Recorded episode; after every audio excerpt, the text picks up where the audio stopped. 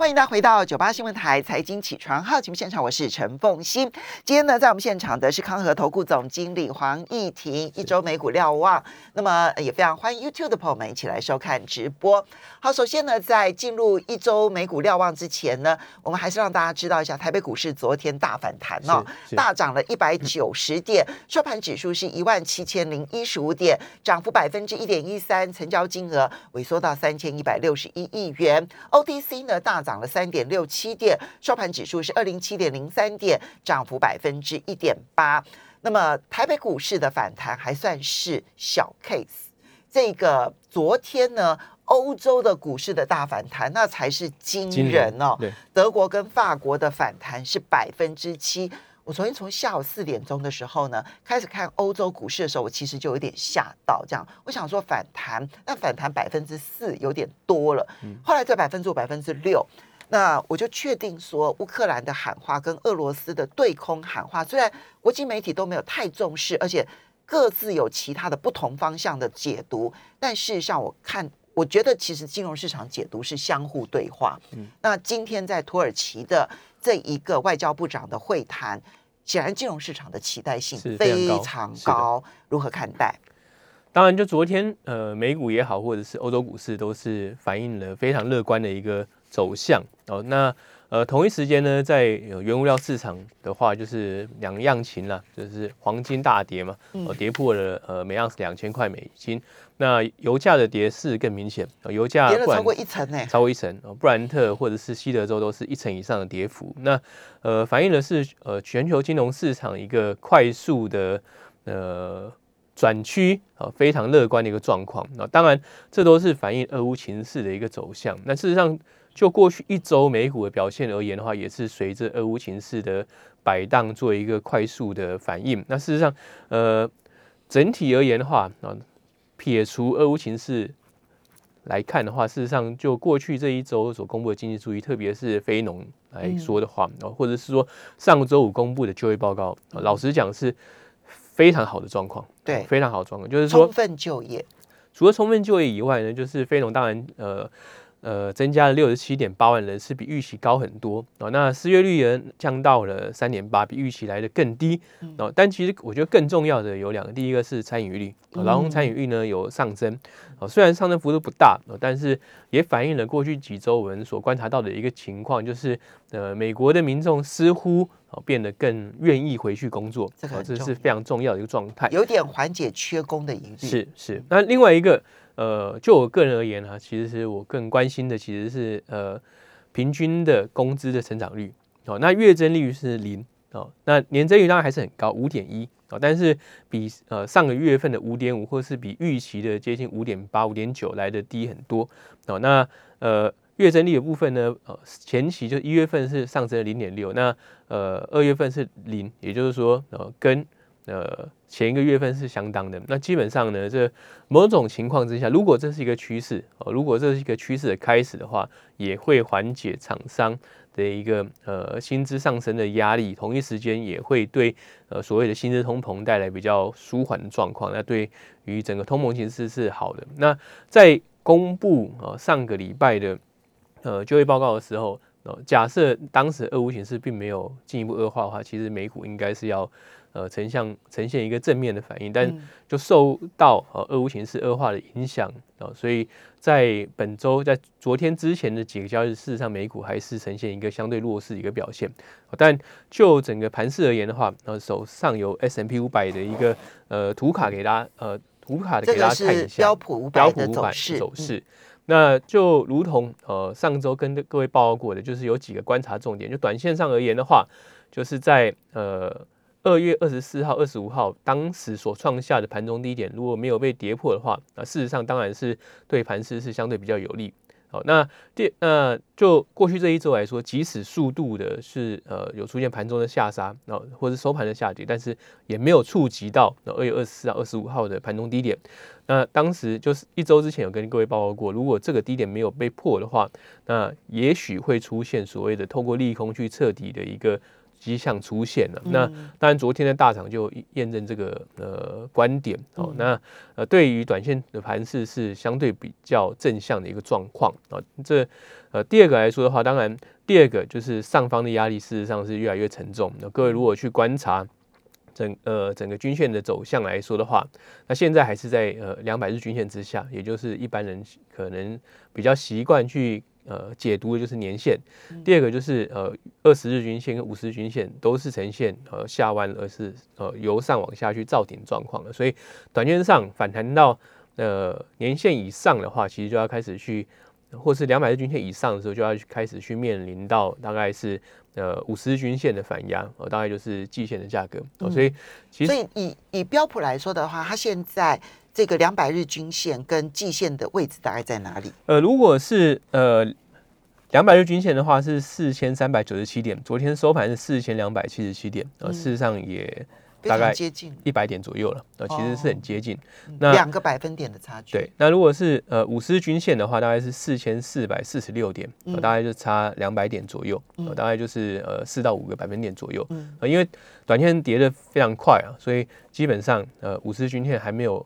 这么快的往下降，降到这么低的水准哦，但呃，也就是说这一波反弹哦，大概如果能够继续维持的话，大概从今天哦，昨天收盘之后哦，大概就是再反弹一个四到五个百分点，就会面临到呃季线的反压。那这是就技术面而言需要去呃观察的。那就一些消息面的因素来看的话，当然昨天的一个反弹哦，就是受到俄乌情势的一个缓和了。那主要还是呃泽连斯基有。呃，提出比较和缓的说辞，就是说他不再坚持加入北约。第二个来说的话，这是最明确的。那这也是呃俄罗斯最关心的一点，呃，就是说北呃北约如果东东扩的话，对于国防来说，俄罗斯国防来说会是一个很大的压力。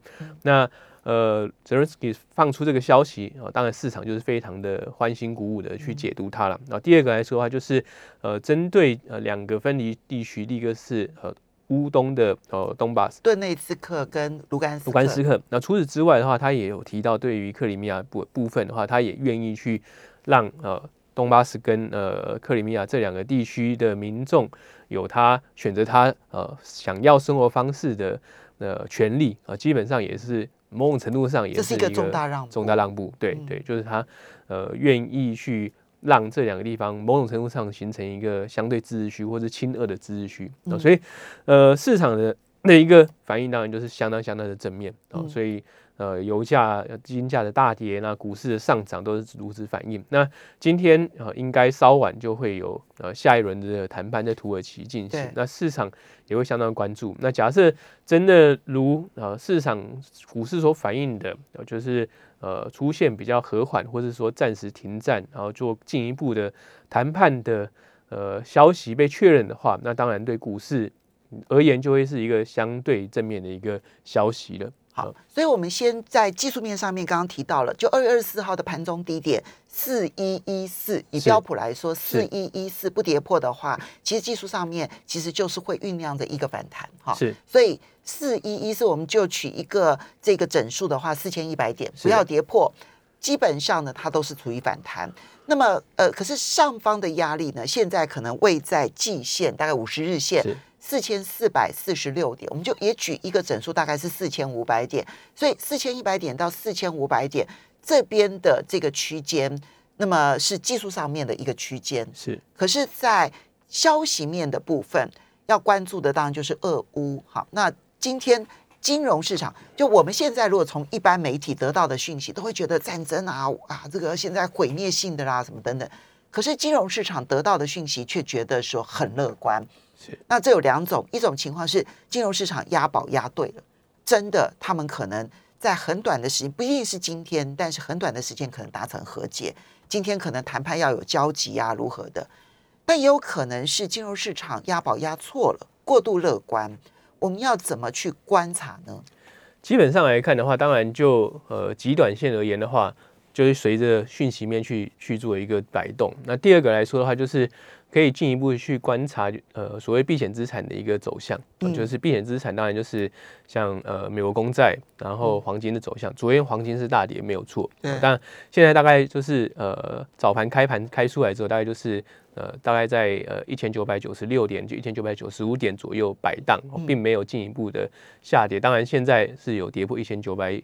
九十点了，呃，一千九百九十块啊，但呃，假设呃金价进一步下跌的话，那市场的信心其实就是有在恢复当中啊。当然，这是所以你不要只看股市，是对不对？你其实看所有的避险工具，避险工具，对对。那这会是一个呃蛮好的一个参考指标啊，就会反映极短线投资人的情绪。当然，现在来看的话，至少就昨天到现在为止，市场情绪是。相当乐观，没有错啊。那呃，当然，呃，有点疯狂，有点疯狂是没有错，因为哦，的确是如此。但呃，进一步就是今天稍晚所传出的讯息就会很重要了。那假设他们再度谈判破局的话，就不排除有再度下杀的可能性啊。那如果是呃，至少不要破局，就是双方撕破脸，然后愿意去做下一回合的谈判。今天我。不认为会谈出什么太有建设性的结果了。但是，假设他们能够有呃酝酿下一轮谈判的这种比较和缓的气氛的话，那基本上啊股市的反应或者金融市场反应就会恢复比较相对稳定的状况。当然，就美股而言的话，呃这一关过去了，其实下一关马上就要来。哦，下一关就是联准会下一次的一个利率决策会议，就刚好在下个礼拜，下周就是呃下周的这个时候就会知道结果。哦，那会有几个观察的重点啊。第一个，就升息来说的话，目前来看，呃，联准会是一定一定会升。然后，呃，升息两码就五十个基本点的几率，目前来说也趋向于零了。哦，就是在俄乌冲突之后，那大家会认为说，呃，全球的经济的呃运行可能会受到某种程度的阻碍，然后就会呈现呃让联准会呈现比较和缓去升息一个状况。那呃，这当然会是呃观察的重点，就是到底升息啊是不是会呃确定的发生？那目前看起来应该就是会啊。第二个来说的话，就是呃在会后的一些呃记者会也好，或者是在会后声明当中哦，对于几个议题，第一个议题就是后续的缩表，就要稍微休息一下。回来之后呢，要预先的去观察下个礼拜联准会的态度了。那么这个态度影响市场，马上回来节目现场。是的。欢迎大家回到九八新闻台财经起床号节目现场，我是陈凤欣，在我们现场的是康和投顾总经理黄义婷，也非常欢迎 YouTube 的朋友们一起来收看直播。好，刚刚提到了，那么一个俄乌情势呢，现在正在关键的转折时刻，金融市场是极度乐观的，它当然有可能是过度乐观。那如果它的乐观是对的，那我们从一般媒体所接收的讯息，可能就要做很多很多的调整，哈，就是。我们终究要根据事实来作为我们的参考，而不是根据我们的期待。哈，好，那接下来呢，就谈下个礼拜联准会呢，它可能采取的做法。第一个升息是确定的，是好，然后但是不会升息两码。那么，可是还有其他要关注的焦点，市场是会有所反应的。第一个来说，当然是呃，对于缩表的路径。哦，那原先联准会的说法是说，第一次升息之后，他们很快就会做呃缩表。那呃，这一次应该如果按照呃在会前哦各诸位联准会官员的一个谈话来说他们这一次就会针对呃缩表议题，针特别缩表的路径啊，去给出比较明确的讨论之后的指引。那这这会是市场关心的焦点。嗯，好，那假设联准会是呈现一个呃没有这么鹰派的缩表路径的话，也就是说，它大概就是啊到期之后让呃。不再去购买，然后就是让自然资表缓慢的下滑，那这会是市场比较乐见的状况。那假设他们是采取的是相对鹰派，就是说除了到期不再购买之外，某种时间点还可能还会抛售一些部位的话，那对于市场的冲击就相当大。但我认为在当下的一个气氛，联储会可能不会给出这么鹰派的一个说法。好，那毕竟第一个股市真的重重挫了，哦第二个来说的话，在油价。大涨之后，那某种程度上也会伤害呃民众的一个消费力，但待会会跟大家做做报告。那第三个其实就是呃观察重点，就是联准会对于美国经济的看法，包含了就业市场，包含了呃通膨的一个展望。那就就业市场来说的话，我认为联准会很可能试出他们已经看到接近充分就业或是已经就充分就业的这样的一个讯息出来。那这这样的话，就会让联准会更有底气去做升息的一个动作出现。那后续当然就是会观察通膨的展望。哦，那呃，通膨现在会是一个比较大的呃。一个大家关心的议题啊，这是从去年去年到现在都跟大家报告过了。那接下来的观察重点哦，其实就是油价的表现啊。其实油价之外，其实还有粮价哦，因为在这一波的俄乌冲突之后，其实呃小麦、玉米、黄豆都大幅的上涨。对，那呃农就是农粮价格跟呃能源，其实这两项并不在核心通膨当中。哦，它是呃非核心的部分，哦，但是呢，这两个价格哦，特别是油价已经大幅上涨之后，哦，很有可能会出现所谓的消费排挤效应。啊，因为美国当地啊，目前的一个汽油价格基本上已经是历史天价，对。看到有些地方还要加到每加仑五五块美金呢，那这是非常惊人，因为去年的这个时候大概只有两块多上下，也就是说一年翻了一倍。那呃，美国民众又是相当仰赖，就是开车呃出去采买，或者是开车去做比较呃日常交通的一个一个呃迁移啊，所以呃当油价大幅上涨时候。某种程度上一定会吸去降低他们的可其他的可支配所得啊，那某种程度上也会去呃冲击哦他们的一个消费意愿跟消费能力。对，而美国是依赖呃民间的消费来支撑它的经济成长。是是，嗯，那最糟状况啊，这边强调是最糟的状况，就是油价一直居高不下，哦，就是即使俄乌形势得到相对的舒缓之后，啊，油价还是维持在相对高点，也就是说。什么叫做相对高点？多少算是相对高点？就是说，也许不是哦，像现在还是维持在一百块之上好，但是呃，长期的时间维持在可能八九十块甚至九十块以上，比较长的一段时间的话，那当然对于呃美国的民众消费的能力哦，就会是一个相当大的冲击。嗯，好，那呃这种情况之下的话，就很有可能会出现哦停滞性通膨。呃，事实上现在已经有一些。的交易员已经开始在呃预做准备啊。那现在来说的话，已经有一些交易员或者是市场开始去呃针对几个部分去做呃交易。第一个是认为高通膨环境会继续延续。第二个来说的话，美国经济有可能呃在高通膨加上联准会升息之下，会去出会在某一个时间点，未来某一个时间点进入衰退。嗯啊，那衰退也许不会。拖延的很久，但是它还是一个出现衰退的状况。当然，这现在不是主流论点哦。现在目前至少现况，我们看到的经济数据还是相对强劲啊。但是已经有一些呃比较远期的交易是这样的去交易方法。那第二个值得大家去观察的，其实是美国的长短天期利差哦。那现在呢，两年、十年期的利差大概就是呃三十个基本点以内了哦，就是二十五、二十七八个基本点。就昨天的收盘而言的话，那这其实是呃收缩的非常快啊，因为在今年年初还有九十二个基本点啊，一年之前也就是二零二零年的三月还有一百六十个基本点。那从过往的经验来说的话，一旦呃长短天期的利差呃呈现趋零，甚至是呃负斜率的时候。那通常在这种情况之下，呃，美国经济应该会在一年之内进入衰退。那这个过往经验，过往经验是如此。但是从呃过去这几次来看的话，它的准确性非常非常高。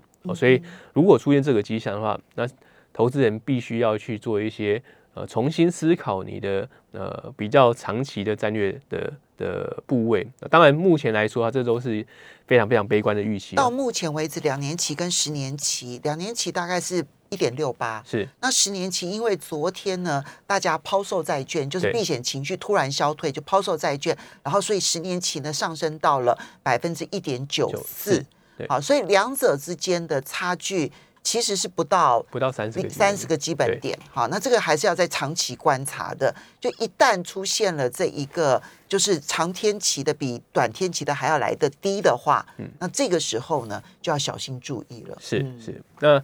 所以，就比较中长期的观点来看的话，目前必须要去呃持续关心的啊，当然前面提到的长短经济利差的变化，哦，会不会是一个下一次的衰退的预告？这会是那大家要去观察的。第二个就是油价如果持续居高不下，嗯，目前来说要注意的话，要需要去注意。那那我们就短线来讲的话，有哪些操作建议要提供给大家？短线上，呃，目前来看的话，其实上美股的一个价格，至至少在昨天反弹之前，已经回到相对回合理的价格。哦，以 S M P 五百的呃 Forward P，也就是把未来十二个月的获利呃回推进来的一个本益比的话。来到了十八点五、十八点六左右的水准，那这大概已经回到过去五年的呃平均值，所以就。相对的价格来说的话，现在美股已经没有过去这么的昂贵啊，至少跟呃去年的年底前的高点呃那时候的呃远期每一比大概是落在二十一点多二十二倍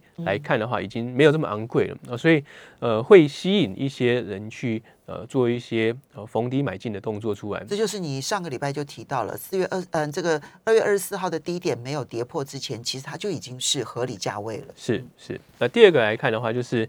呃，就极短线而言的话啦，假设今天晚上的一个呃谈判有出现比较和缓的气氛的话，当然我认为这个反弹会继续延续，但呃。也许不会像昨天涨了这么多哦，但是呃开始去呃往上去挺进，开始去挑战下一个压力区，就是五十日均线的部分的话，是有可能出现，就四千四百四千四百多点哦，这个价格，那呃很积极的投资人是可以去把握这样的一个呃操作的脉络。那当然呃如果各位不想去选股的话，那就直接去。呃，操作指数或是操作一个美国大盘的一个反弹，那当然原先呃受到呃俄乌冲突的激励所影响的，所激励的一个能源类股的话，短线上的抛售压力就会比较大，随着油价的的回档，那所以短线上的一个强反弹啊，也许可以从呃近期跌升的一些呃好的科技公司去做一些选择哦，就是有一些大型科技公司，它的获利能力还是相当理想，那短线上随大盘